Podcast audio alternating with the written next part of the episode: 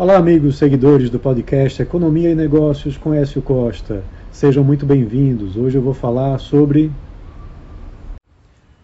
o déficit das contas do governo, que só deve ser zerado em 2021, mesmo com arcabouço fiscal.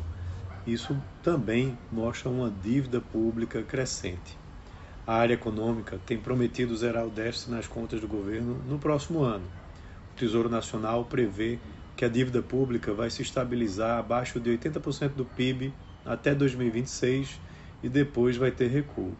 Apesar disso, o mercado financeiro estima que o setor público vai registrar superávit em suas contas somente em 2021 e que a dívida pública brasileira continuará crescendo nos próximos anos, atingindo 89% do PIB em 2032. Vale lembrar que em junho o endividamento somou 73,6% do PIB. Essas informações vêm do relatório Focus, né, que é divulgado semanalmente pelo Banco Central, né, e esse levantamento houve mais de 100 instituições financeiras né, sobre as projeções da economia. É, se essas projeções não coincidem é, com o discurso da área econômica.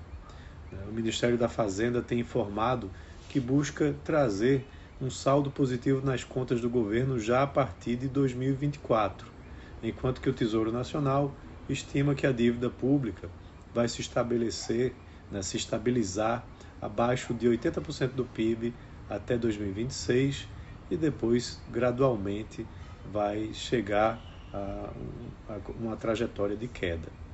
É, as contas do setor público englobam os estados, municípios e estatais mas o peso do governo é muito grande. Do superávit de 125 bilhões de reais que foi atingido em 2022, cerca de metade desse valor veio do resultado do governo. Os objetivos da equipe econômica com o arcabouço fiscal contemplam uma banda para que as metas de suas contas, né, que ficaria entre um saldo negativo de 0,25% do PIB em 2024 até um superávit da mesma magnitude. E também as contas do governo iriam voltar ao azul a partir de 2025. Se essas metas não forem atingidas, então os gastos poderão crescer menos, né, 50% do aumento real da receita em vez de 70% nos próximos anos, de acordo com o próprio arcabouço fiscal.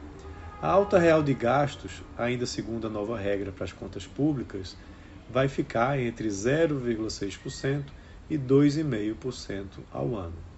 Vale lembrar que o texto do arcabouço já passou pela Câmara e pelo Senado, né, mas voltou para a Câmara né, por conta de é, alterações que foram feitas lá.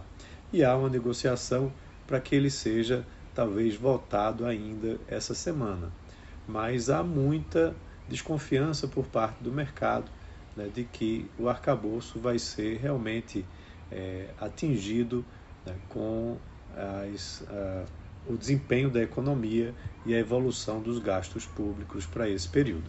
Então é isso, um abraço a todos e até a próxima.